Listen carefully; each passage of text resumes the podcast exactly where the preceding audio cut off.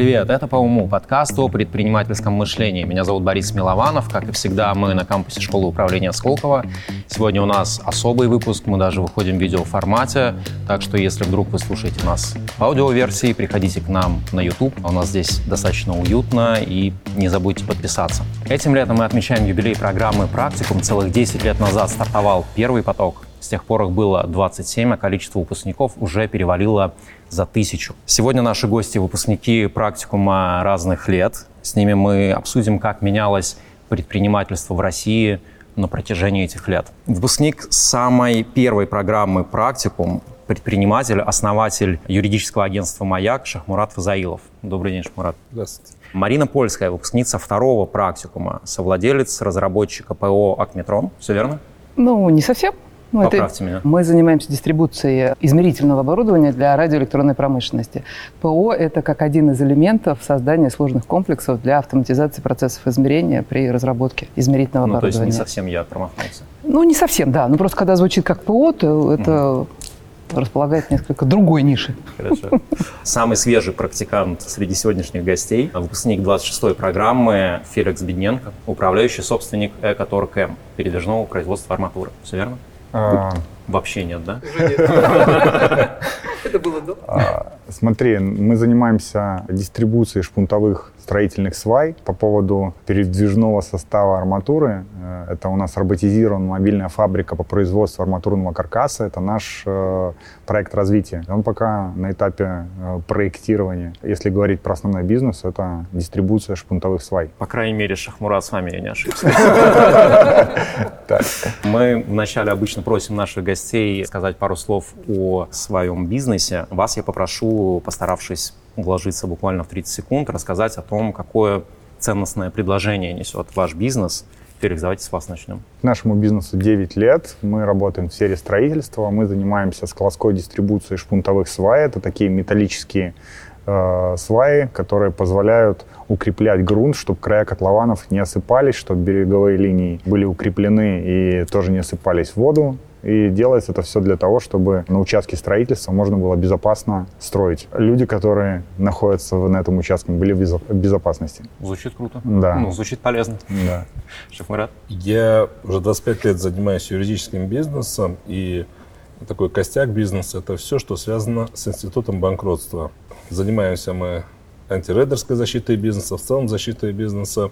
Все, что связано с корпоративными войнами, это тоже наш хлеб. Марина. Как я уже сказала, мы занимаемся проектной дистрибуцией. Проектная она ровно потому, что проектирование измерительных комплексов – это достаточно сложная длительная процедура и требует очень тесной работы с заказчиком, с разработчиками. И ценностное предложение, что мы глубоко погружаемся и в задачи, и очень хорошо знаем оборудование, которое поставляем. И в этом и есть ценность, что мы как бы как соавторы проектируем комплексы, и потом они работают много-много лет, в этом ценность. На сколковских программах есть целые сессии, которые посвящены тому, как меняется образ предпринимателя в России последние годы. Шмурат, вы, вы заходили на самый первый практикум 10 лет назад. Можете дать свою оценку тому, как, на ваш взгляд, общество воспринимало предпринимателей тогда и сегодня? Это сложный для меня вопрос, поскольку я никогда не занимался отслеживанием того, как э, общество следит за предпринимателями. Я могу сказать, что за 10 лет я как предприниматель изменился, изменилось мое представление о том, что такое бизнес России, как быть успешным, чем заниматься, чем не заниматься. Но то, точно могу сказать, что престиж профессии, он стал расти, хотя давление на бизнес извне и давление на предпринимателя стало, на мой взгляд, чувствительно больше. Заниматься бизнесом в России становится сложнее, но не менее интересно, чем было 10 лет назад. Ну, а вы как-то ощущали на себе какую-то перемену настроений, допустим, когда вы представляетесь предпринимателем? Как вас раньше воспринимали и как сейчас? Дело в том, что я испытываю вот эти вот чувства, как кто ко мне относится, не как предпринимателю, а как человеку. Mm-hmm. Потому что я строю отношения с людьми. Меня воспринимают именно как э, Шахмурада, не как э, такого бесформенного предпринимателя. Вторая вещь. Я всегда чувствовал и чувствую, продолжаю чувствовать уважение к предпринимателям, особенно к малому и среднему, поскольку, на мой взгляд, э, заниматься бизнесом в России становится сродни какому-то подвигу. И это вызывает уважение у большинства людей, те, кто не сдался, те, кто не уехал, те, кто продолжает верить, те, кто продолжает творить, это всегда вызывает уважение. Мы просто вот э, в самом начале, когда только запускали наш подкаст, мы, говоря на тему предпринимательства, так или иначе возвращались э, к теме 90-х, говорили о том, что за предпринимателями, даже молодыми, тянется вот этот вот шлейф из 90-х о том, что предприниматель это там не всегда чистый на руку человек, который связан с какими-то там схематозами. С нами такого не случалось? Э, схематозы? Не-не-не. Что должно было случиться? Восприятие. Со мной случилось в Сколково то, что мы Э,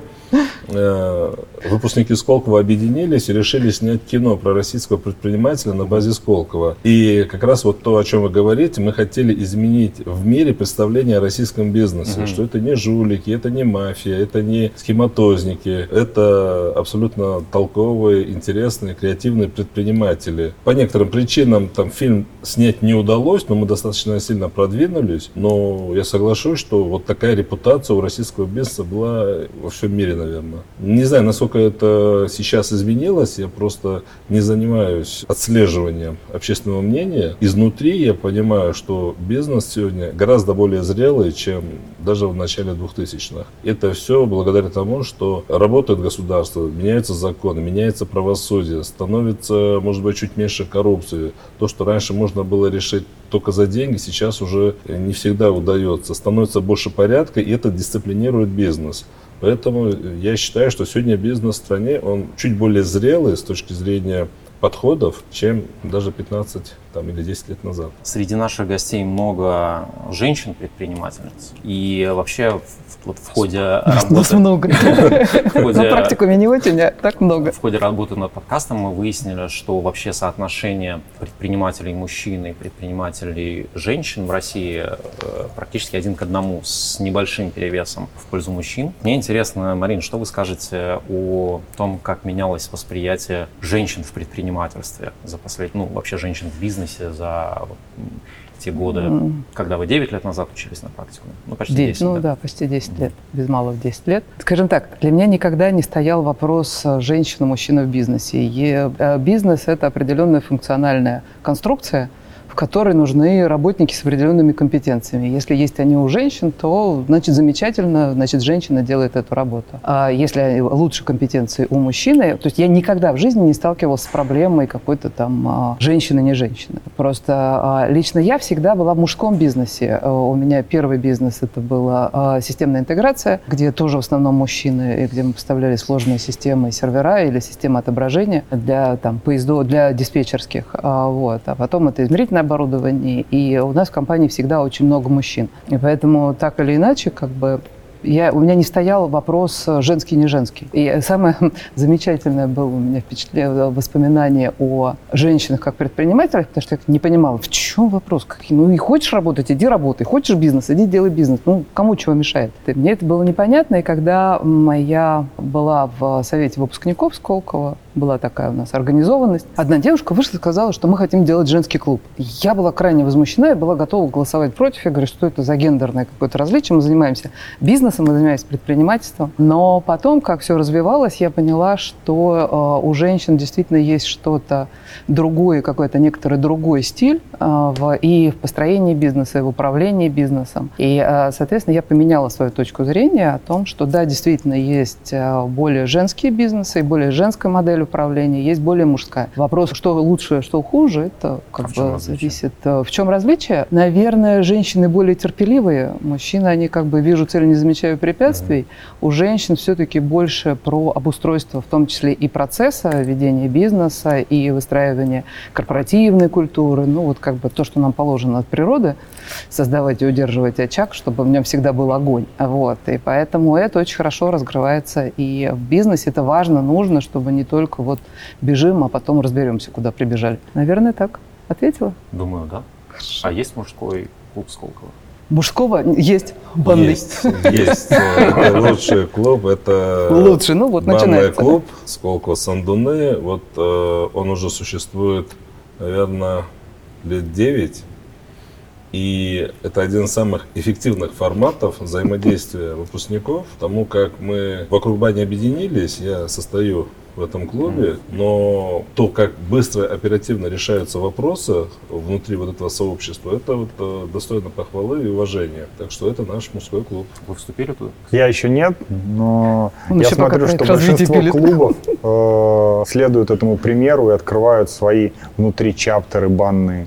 И посмотреть на другие бизнес-клубы, у них тоже есть обязательно банный чаптер а баня Эквиум, баня клуб первый и так далее. В каждом клубе Э, теперь есть баня. Вопрос, вопрос к вам. Я знаю, что на большинстве сколковских программ, если не на всех, э, студент, когда только заходит на программу, он обязательно формулирует цели и ожидания от программы.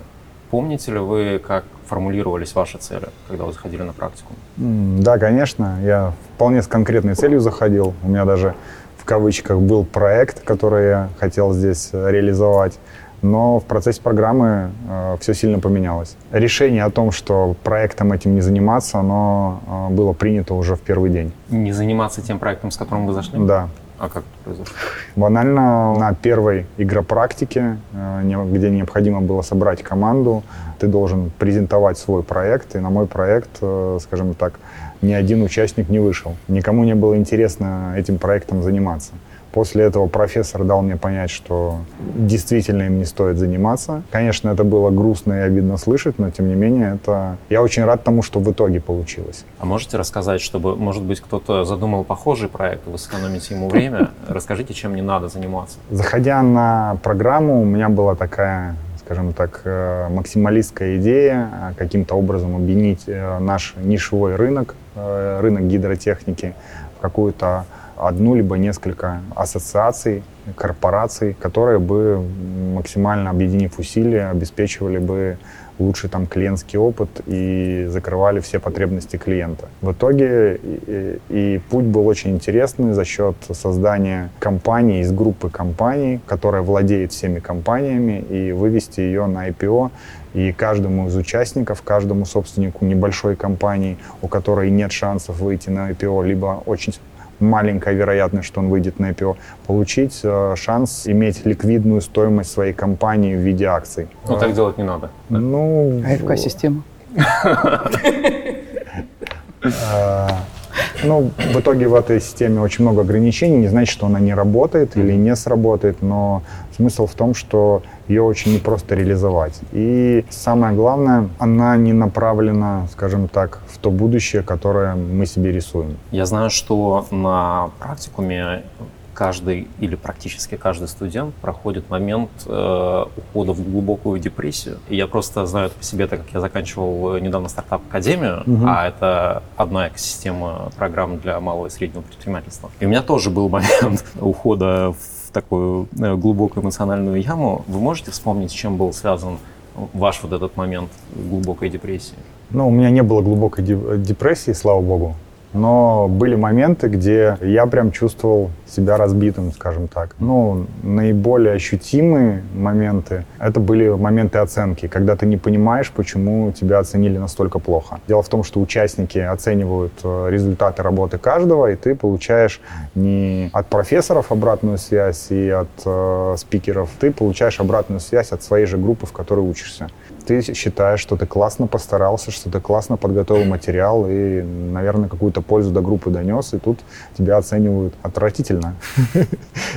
Это ужасно. Это когда ты смотришь, что ты ожидал, что себя увидеть, ну, как минимум где-то в, середине, да, а ты просто там потерял 50 или 70 позиций за, за одно мероприятие. И это, конечно, с одной стороны очень мотивирует, с другой стороны в тот момент э, было такое ощущение, что ты разучился разговаривать. Но также сложные моменты были, когда нас распределяют по группам, и группы имеют определенные направления. А, а, у нас были направления индустрии. Группа строительства, группа власть, группа маркетинг, группа IT, группа производства, логистика и так далее.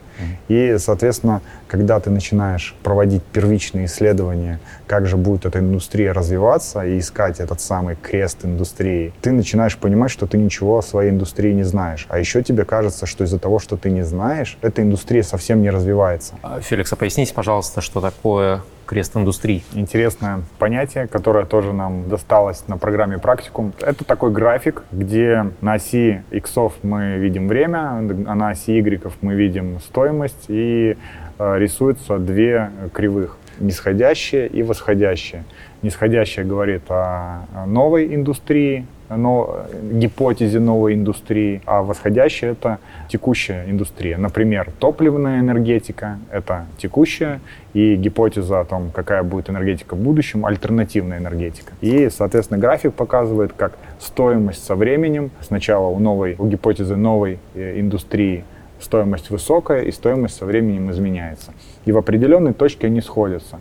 И вот работая над этим графиком, мы должны понять, в какие моменты, какие события должны произойти, чтобы текущая индустрия поменялась на э, гипотезу новой индустрии. Понимая и предполагая, какие события должны произойти, мы можем рисовать себе удобную точку входа для развития своего проекта. Я видел, как многие участники из-за того, что они настолько глубоко в своей теме и в то же время настолько не смотрят по сторонам, готовы были поменять индустрию. Mm. Например, человек, который занимается фэшном, резко решил, что он будет айтишником. Ну, это наиболее частая такая история. И в эти моменты тоже было довольно тяжело сдержать команду, в которой ты чтобы никто там э, не расшатывался в другую индустрию. В то же время сдержаться самому, не поискать более технологичную сферу.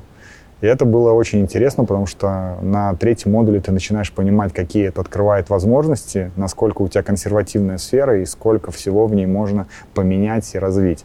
И это, это круто, это какой-то какой-то момент давало определенное даже наслаждение, что, блин, как круто, какая у нас классная закостенелая сфера, сколько mm-hmm. же всего здесь можно крутого сделать. Шахмурат, а вы помните свой момент вот того, вот этих качелей? Да, я хорошо помню, я э, пару эпизодов расскажу. Что касается самой программы, у нас был тренинг «Диалоги в темноте», одно из помещений было оборудовано, мы провели полтора часа в абсолютной темноте. Мы отдали телефоны, сняли там металлические.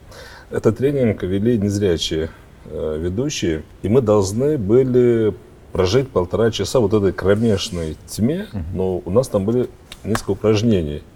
Разделились на команды, нами управляли.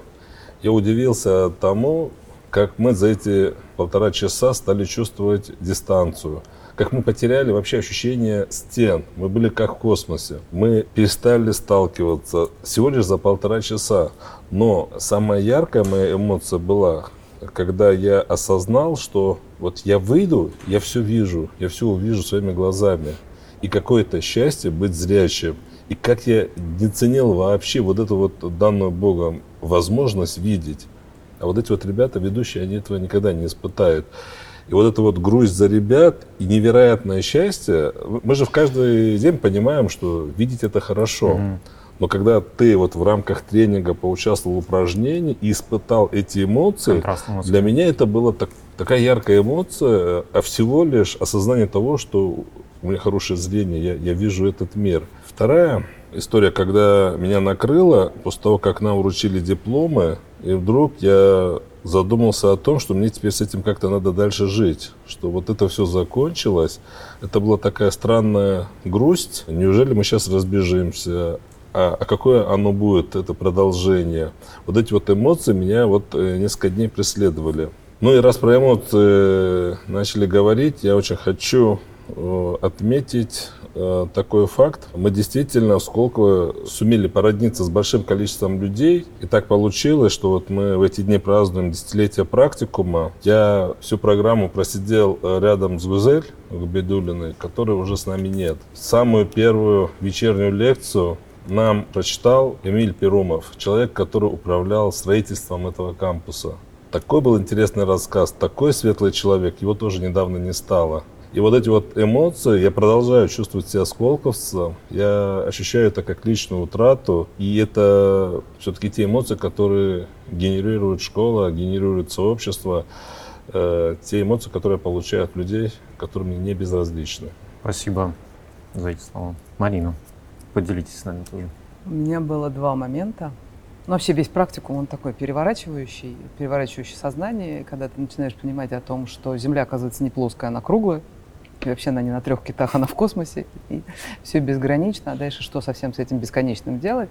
Но самое там ужасное было, когда на одном из первых заданий, занятий получаем задание для работы в группе, и э, никому в группе не понятно, что делать, вообще непонятно. То есть мы не поняли, что нам сказали, мы не поняли, что нам делать, мы не поняли, что мы должны делать как результат.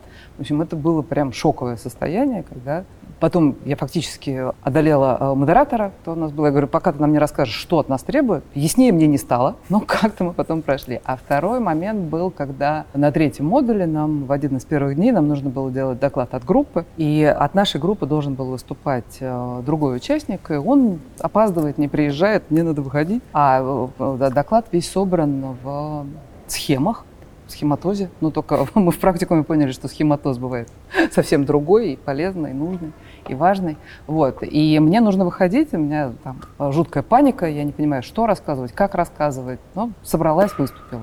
Но вот эти вот моменты переживания прохода во что-то новое, потому что в практикум это всегда каждый раз какая-то неожиданность. Каждый раз ты идешь на пленар, тебе кажется, что ты что-то собрал, а каждый раз после пленара ты понимаешь, что ты ничего не понял, и тебя никто не понял, и ты ничего не понял. И, в общем, все ужасно. Но это и как раз и запускает следующую проблематизацию, и рефлексию, и дальше движение вперед. Вот как-то так всегда все через, через безумное непонимание угу. проходишь и прорываешься в понимание. Шахмурат, вы на практикум заходили с тем же бизнесом, которым занимаетесь сейчас? На практику я заходил с проблемами моего того бизнеса, который испытывал очень серьезный кризис. Мы бурно росли, не успевали набирать штат, мы не успевали менять офисы на больше, больше, больше, и это стало целой проблемой. Я как раз хотел на практикуме поработать над тем, что такое управление кризисом, рост бизнеса как кризис. Никогда об этом не думал. Потом э, вместе с бизнесом менялись и акционеры, то есть мои партнеры. Мы все стали по-разному смотреть будущее, и отработать здесь модели партнерства в бизнесе то, тоже было для меня какой-то задачей. Но Придя на практику, в первый же день, подтверждаю твои слова, послушав другие проекты, посмотрев, что те, кто собирался решать проблемы партнерства в бизнесе, они все партнеры пришли сюда, чтобы все вместе решать, что я один не решу проблемы, в том числе моих партнеров, я позволил себе огласить свою мечту и весь практикум посвятить работе над проектом «Мечтой», о котором мало кто в моем окружении знал. Это совершенно не бизнесовый проект. Я тогда впервые услышал, что это и есть социальное предпринимательство. Проект назывался сначала «Внуки 2.0», потом «Семья 2.0», потом «Старый млад».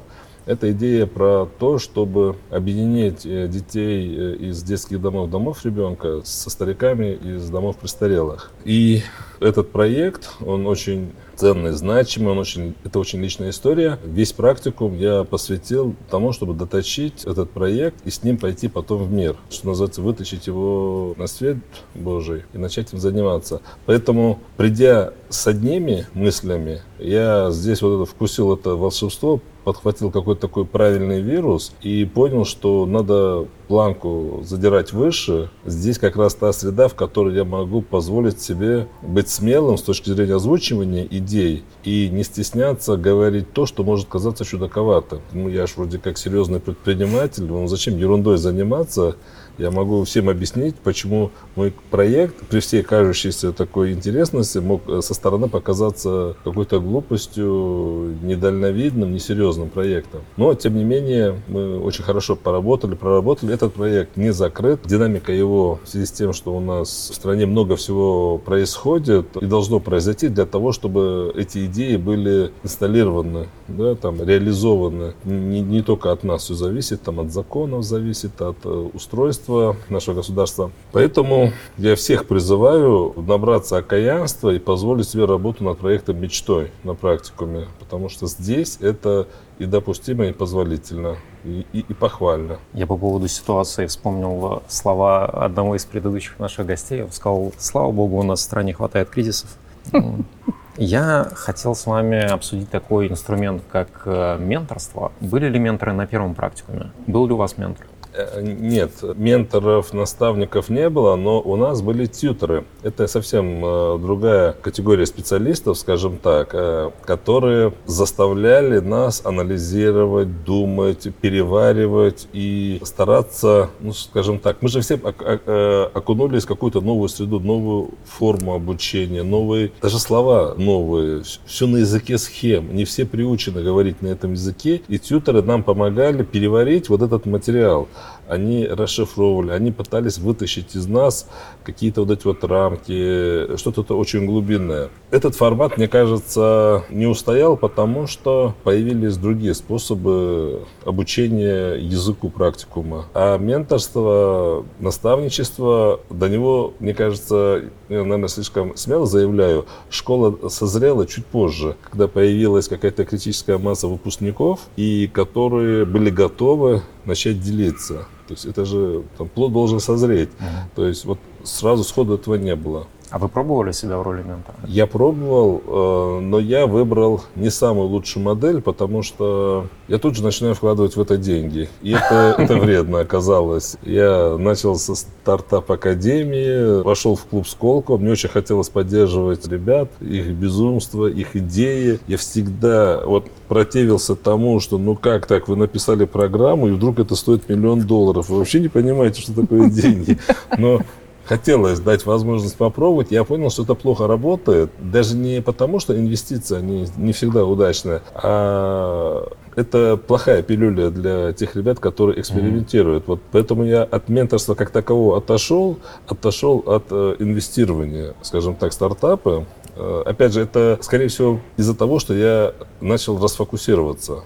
И для меня, как для предпринимателя, это плохая история. Поэтому я решил сфокусироваться все-таки на том, что у меня лучше получается, и, этим самым помогать сколковцам в том числе. Большое количество моих близких друзей, знакомых, они и в клубе менторов, и официально, и неофициально этим занимались. И это очень, очень похвальная история. Хотя было очень много споров по поводу того, даже что, что это за менторство, за деньги или без денег, официально или неофициально. То есть э, спор споры достаточно долго и ожесточенно шли, чтобы не подменять там консультации, четко понимать, что такое там консультирование, что такое менторство, что такое наставничество, что такое быть там условно там старшим братом, да, и там какую-то часть пути пройти или вообще не влезать. Я немножко стал в сторону. Я mm-hmm. понимаю, что у кого-то это лучше, чем у меня получится, поэтому старался держать дистанцию. Марина, на второй программе уже были менторы или mm-hmm. тоже еще нет? Я не знаю, может быть, Феликс скажет, но на практикуме нет вообще менторов. Или сейчас есть менторы? Сейчас есть менторы. Есть э, программа Станкевича,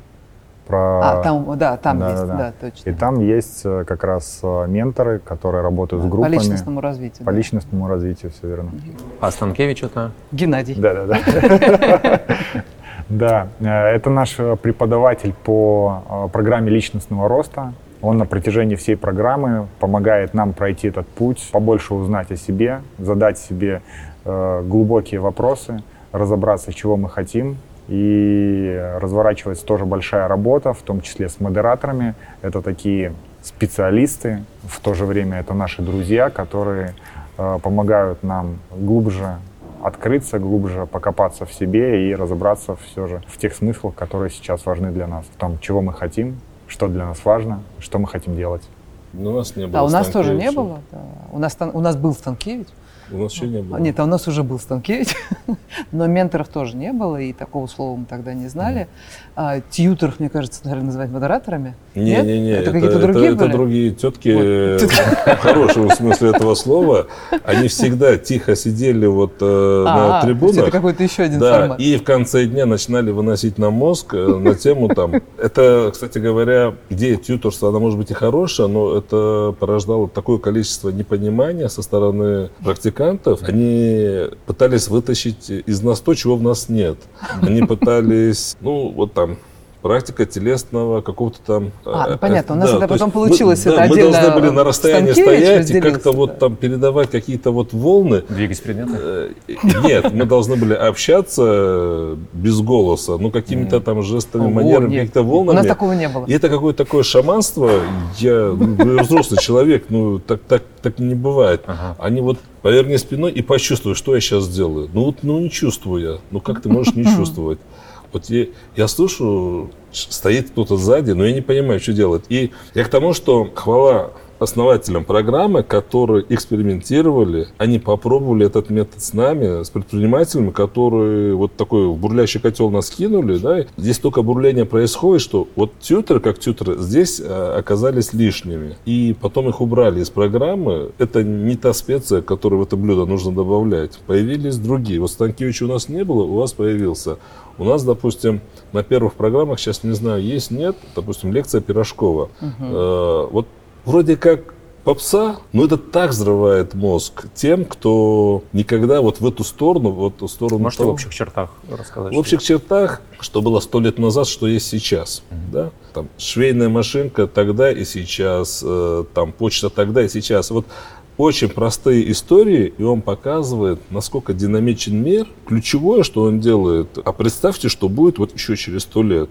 И вот давайте думать про это не через 10, не через 20. Это попытка э, горизонты планирования отодвинуть. Это очень такое серьезное упражнение, потому что мы все э, на ближнем свете ездим, ну, что греха таить. Даже не дальний включаем. Некоторые вообще там на аварийке ездят.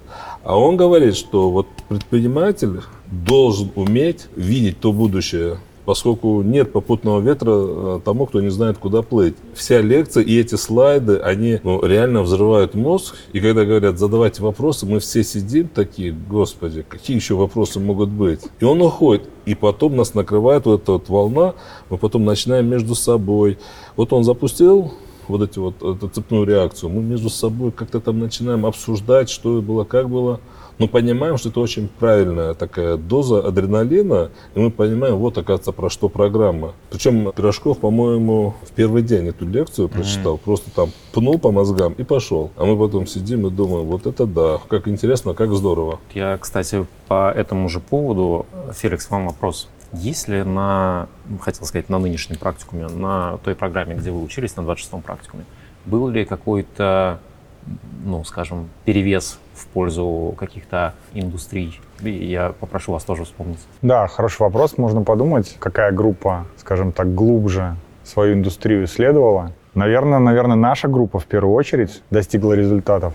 У нас даже э, в какой-то момент мы отредактировали название. У нас была индустрия строительства, а потом мы написали «Последняя надежда девелопмента», конечно. Э, Я думаю, что у нас было несколько интересных идей по поводу того, почему и как крест индустрии изменится в ближайшее время. Было здорово, интересно э, послушать про индустрию еды. Также было интересно посмотреть, как ребята работают в индустрии власти и индустрия логистики и про- производства, она была объединена в одну группу.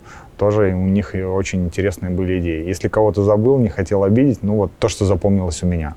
Чуть-чуть по-другому спрошу. Вот у нас на стартап академии был э, большой перевес Мгм. в пользу всего, где есть слово тех, Мгм. типа медтех, финтех, эдтех. Были ли у вас такие вот э, перекосы? Ну, в конце концов, каждый в своей индустрии ищет э, технологии, э, которые могут развить индустрию, могут ее э, кардинально изменить. Поэтому, безусловно, в, в каждой группе люди, во-первых, исследовали рынок и узнали о, о- о том, какие индустрии есть, какие технологии новые есть. Что мне понравилось, как некоторые группы проводили это исследование. Они находили э, инвестиционные хабы, которые занимаются инвестициями в ту или иную сферу, и находили сводки по последним инвестициям или маркетмэпы и смотрели, куда и куда же эти инвестхабы инвестируют, в какие компании. Потом они анализировали эти компании и делали выводы о том, куда, во-первых, смотрят э, инвесторы, которые в, это, в, в эти индустрии инвестируют, а во-вторых, куда развиваются компании и какое будущее они рисуют нам. И исходя из этого ты можешь уже от той или иной индустрии сложить такую картинку на э, горизонте 10-15 лет точно. Шахмарат, Марин, а какие бизнесы были, ну скажем так, модные или актуальные 10 лет назад? У нас было много девелоперов, Как, в принципе, в стране, по-моему, у нас их очень много. И на каждый практикум, по-моему, очень много девелоперов приходит. Наверное, вот в эту сторону был перекос, потому что я была с IT-компанией, потому что мы были системным интегратором, и я про это размышляла, рассуждала. А были дистрибуторские компании, ну, то есть, в общем, срез экономики России, мне кажется, так или иначе присутствует на каждой э, программе. У нас много девелоперов, у нас много дистрибуторов, у нас много хорики, много образованцев, наверное, еще появляется уже. Образованцы? Ну, те, кто занимается образовательными всякими угу. программами, образовательными проектами. Ну, а технологии, они везде где-то. Вот Феликс хорошо сказал, что в любой индустрии есть. Но у нас не было такого индустриального деления 10 лет назад. Я, в любом случае, практикум очень сильно развивается. И сейчас он, ну, как бы, мы по-любому работаем с будущим, что тогда работали с будущим, что сейчас работаем с будущим. Но сейчас уже более мощные инструменты, и а, участники быстрее проходят туда, где мы, вот как котята, когда нам куда-то бросили, сказали, вы про сферу, про рынок или про компанию? Вы про что? Вам какой масштаб? Ну, мне сказала, мне про сферу. Я говорю, я не знаю, что это такое, ну вот компания это как-то вот, да, вот сфера у меня. Что за сфера? Какая сфера? И, в общем, весь практикум я с этим разбиралась, что такое сфера. Шмарат, а, вот. У нас перекоса не было. Э, единственное, что две компании десантировали по четыре человека э, своего топ-менеджмента, чтобы поработать над э, задачами своих компаний. Это FMCG компании, mm. поэтому количественно их, наверное, было больше. Но у нас и производственники, действительно, и девелоперы были, Хорика тоже была. Ну, все. Айтишников, кстати, было мало. Был всего один человек, который mm. занимался IT, причем он, будучи сам айтишником, таким э, топовым, серьезным, топ-менеджером одной из самых известных наших компаний, даже он э, решил отойти от IT и заняться там 3D-моделированием. Он такой был э, статный, крупный парень, он, э, у него была проблема купить себе одежду. И он почему-то подумал, что он, почему нет какого-то там оборудования, чтобы вот там меня 3D измерить и пошить, чтобы я не ходил, постоянно там мерки не снимал. То есть это не совсем IT, это такая, скорее, технологическая mm-hmm. Он, он, он даже в эту историю ушел. Вот. Э, я занимался проектом в сфере социального предпринимательства. Безопасники были, строители были. Но у нас действительно мы не разделялись по секторам. У нас не было какого-то такого разделения. Более того, я скажу, первые практикумы, они, наверное, были не про наши проекты вот такой глубокой проработки проектов, как сейчас, тогда не было, потому что тогда больше про людей. Даже программа называлась «Практикум для директоров». Да, да. да. Мы заканчивали что, практикум да, для директоров. Да. Нам даже потом выдали другие дипломы. Мы сначала получили дипломы практикум для директоров, а когда там переименование, ребрендинг прошел, нам дали еще раз дипломы Сколково практикум. То есть э, они были ориентированы на не то чтобы директоров, но топов. Э, задача была раскачать именно нас как руководителей, менеджеров, предпринимателей. А наш проект, ну, нельзя говорить, что он был вторичен, да, но проект, работа над проектом была как следствие работы над нами. То есть, э, мне кажется, это была интересная модель, поскольку ну, очевидно, ну, чему менять там взрослого человека за 4 модуля можно научить, да? Поэтому здесь иллюзий никто не питал, что это именно про образование, про обучение. Меня сейчас научат, дадут волшебные палочки, и с моим бизнесом какое-то волшебство приключится. Нет. Идея была заставить меня видеть по-другому этот мир, общаться в, в среде таких же экспертов, э, получить критику со всех сторон – и сгенерировать кучу решений, которые я после программы пойду отрабатывать на практике. Шахмарат, вы частично уже ответили на этот вопрос, поэтому я задам его Марине и Феликсу. Можете вспомнить, какие такие инструменты вы получили на практикуме, что вышли из программы и подумали, а, ну все, вот теперь вот так вот буду делать. Схематоз владение схемами как э, отражение, как объективация своей реальности. Потому что когда ты переносишь все свои мысли на схему, у нас была такая замечательная схема, мы уже в группе ее собрали, снеговика, да, то есть сначала люди э, общаются через слова, потом начинаются эмоции, когда друг друга не понимаешь словами, и только тогда, когда ты переходишь на язык схем, наконец-то происходит э, понимание, о чем мы, каждый из нас, и тогда включается коммуникация, тогда мы сможем уже конструктивно разбирать ситуацию. Пока мы разговариваем словами, все под ментором понимают ну, совершенно разное, например. Да? И мы можем долго спорить, кто такой ментор нужен, не нужен. Вот как Шахмурат правильно начал рассказывать, то ли консультант, то ли наставник, то ли за деньги, то ли бесплатно. Да? Но вот этот вот, пока ты не, не, не копнешь глубоко и не поймешь про что, то есть про, зачем тебе в какой-то ситуации и зачем тебе тот или иной внешний участник. Да? И вот э, схематоз — это самая мощная штука, которая именно позволяет мне до сих пор э, совершенствоваться в этом направлении. То есть как бы это инструмент коммуникации. Это самое важное, потому что людей много, мнений много, знаний много, а вот понимание, в общем, понимание и работе над знанием помогают схемы. Феликс? Да, я вот думаю, какие инструменты. У меня такое ощущение, что так много всего получил от этой программы. И можно по-разному понимать индустрию, э, инструменты, энергию, окружение, команду, знания. Но чем ты пользуешься больше всего? Ну, наверное, пользуешься больше всего смыслом. То есть эта программа реально про смыслы.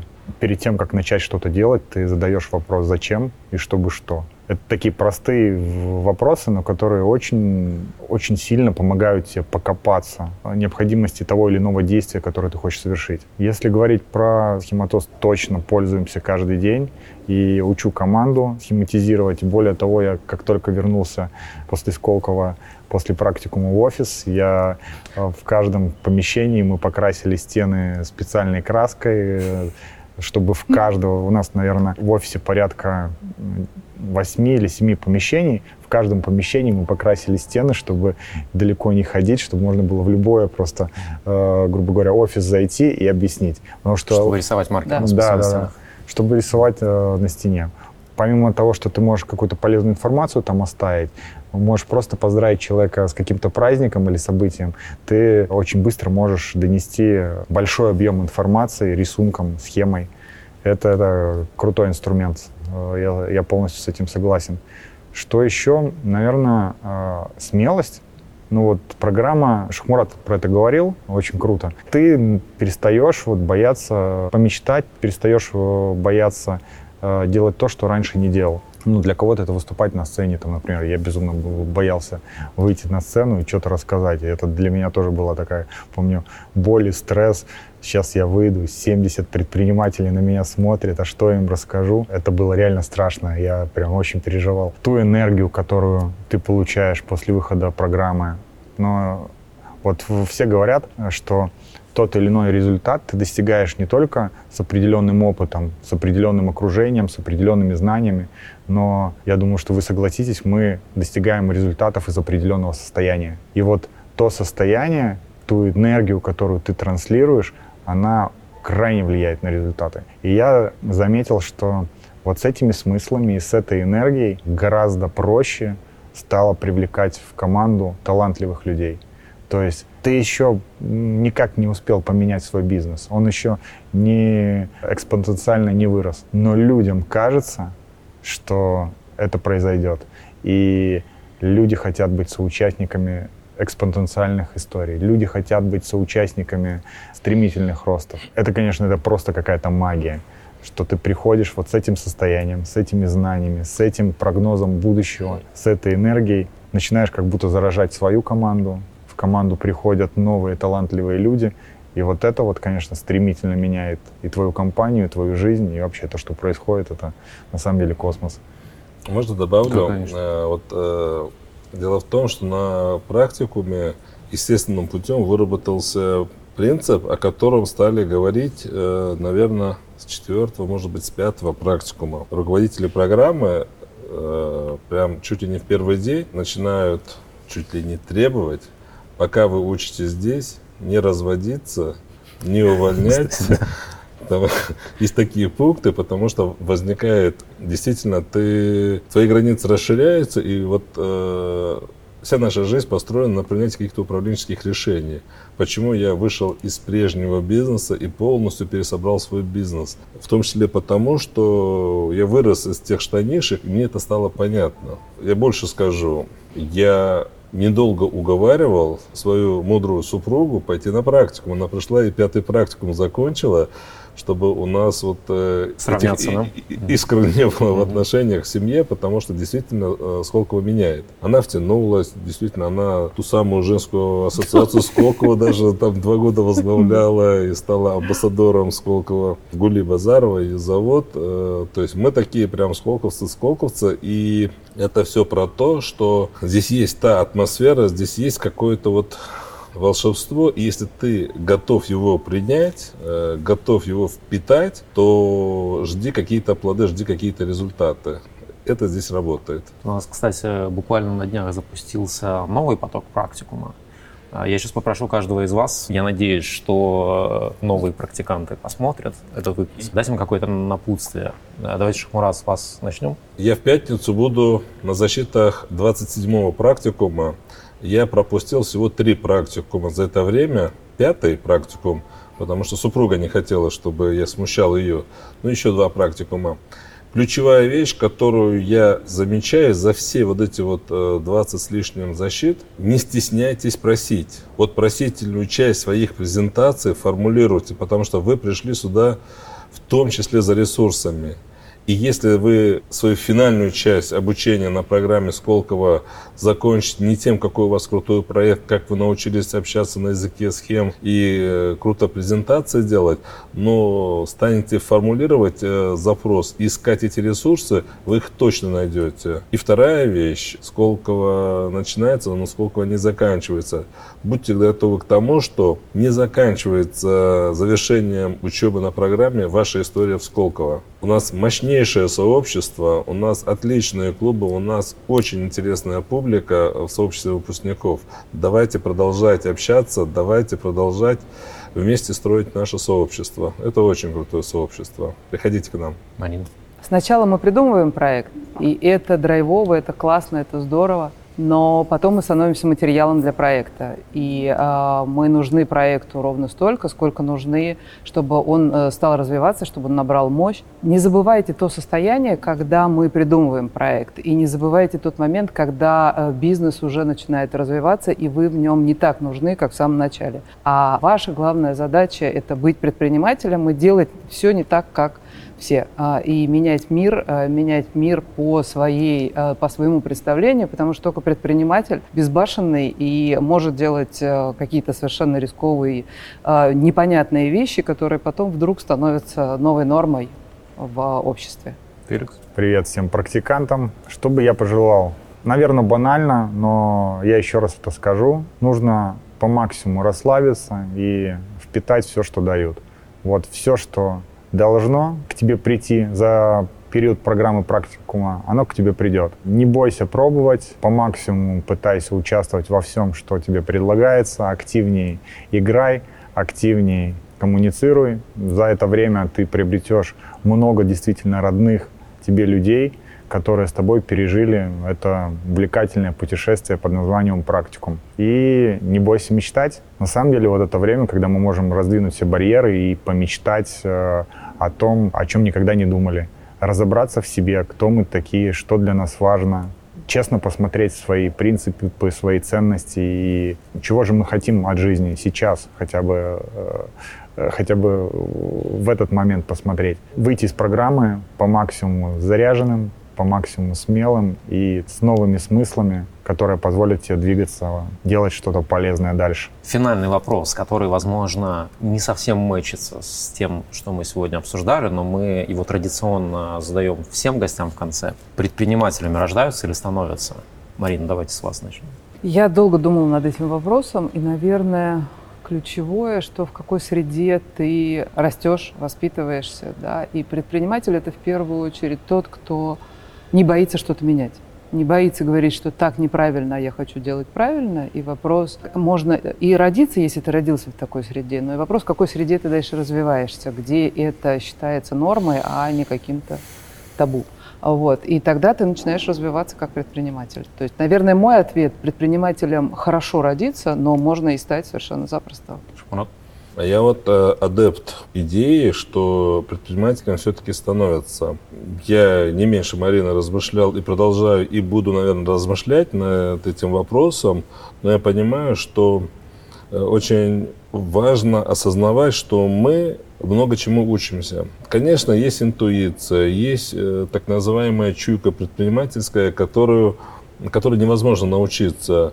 Есть дерзость и смелость, э, есть какая-то профессиональная агрессия, э, есть амбиции, то, чему нельзя научиться. Но предприниматель это не тот, кто может бросить вызов, а тот, кто может взять и реализовать свою идею. А вот этому надо учиться. Вот этим человеком, который умеет не только предпринимать, но и предпринятое довести до логического результата и достичь неких целей, вот здесь как раз нужны те навыки, то, чему нужно учиться. В Сколково, без Сколково, бесконечно долго, всю жизнь будешь учиться, и все равно ты не станешь тем предпринимателем, который всему научился. Да, есть природа, но то, чему может человек научиться, это бесконечно скажем так. Поэтому я сторонник того, что предпринимателями становятся. Причем предприниматель это же не только бизнесмен, это тот, кто может действительно предпринять что-то сделать, сделать то, чего не делали до него, или сделать так же прекрасно, как делали до него. Вот этому школа и учит. Поэтому сюда приходят и будут приходить э, всегда люди, которые хотят быть предпринимателями нового качества, лучшего качества. Феликс, как вы считаете? Становятся или рождаются? Я думаю, что и становятся, и рождаются, но я всегда э, сторонник тех, кто становится все же предпринимателем. Я вообще за, за такую позицию, что можно достичь чего угодно, главное ну, усердие и старание, да, если посмотреть, ну как можно проверить, во что ты больше веришь, становятся они все-таки или рождаются. Я начал анализировать вот там за 35 лет, сколько из тех людей, которых я видел там в детстве, стали предпринимателями. Видел ли я в них, пока они были детьми, учились со мной в школе, ходили со мной на спортивные кружки, видел ли они в них предпринимателей. Да, действительно, те кого я видел предприниматели, они стали предпринимателями. В то же время я видел э, на протяжении там, своей жизни много раз, когда совершенно удивительно, что люди никак не связаны с предпринимательством, никак себя в этом не проявляли, становились очень успешными э, предпринимателями э, в настоящее время. Поэтому такая простая вещь, что кто-то свой талант развивает дальше, а кто-то, имея большой талант на старте, не развивает его и в итоге не становится тем, кем он хочет стать. Это не только про предпринимательство, это про, в принципе, про любую специальность, про, любую, про любое призвание. Поэтому я также, как и Шахмурат, сторонник э, тех, э, той идеи, что предприниматели становятся, но в то же время предпринимателями многие рождаются на самом деле. Спасибо вам большое, что нашли время приехать и поздравить программу «Практикум» с юбилеем. Выпускники программы «Практикум» Марина Польская, «Практикум 2», Шахмурат Фазаилов, «Практикум 1» и Феликс Бедненко, «Практикум 26». Это по уму подкаста о предпринимательском мышлении. Меня зовут Борис Милованов, редактор проекта Лиля Сафина. До встречи в новых выпусках. Пока. Спасибо.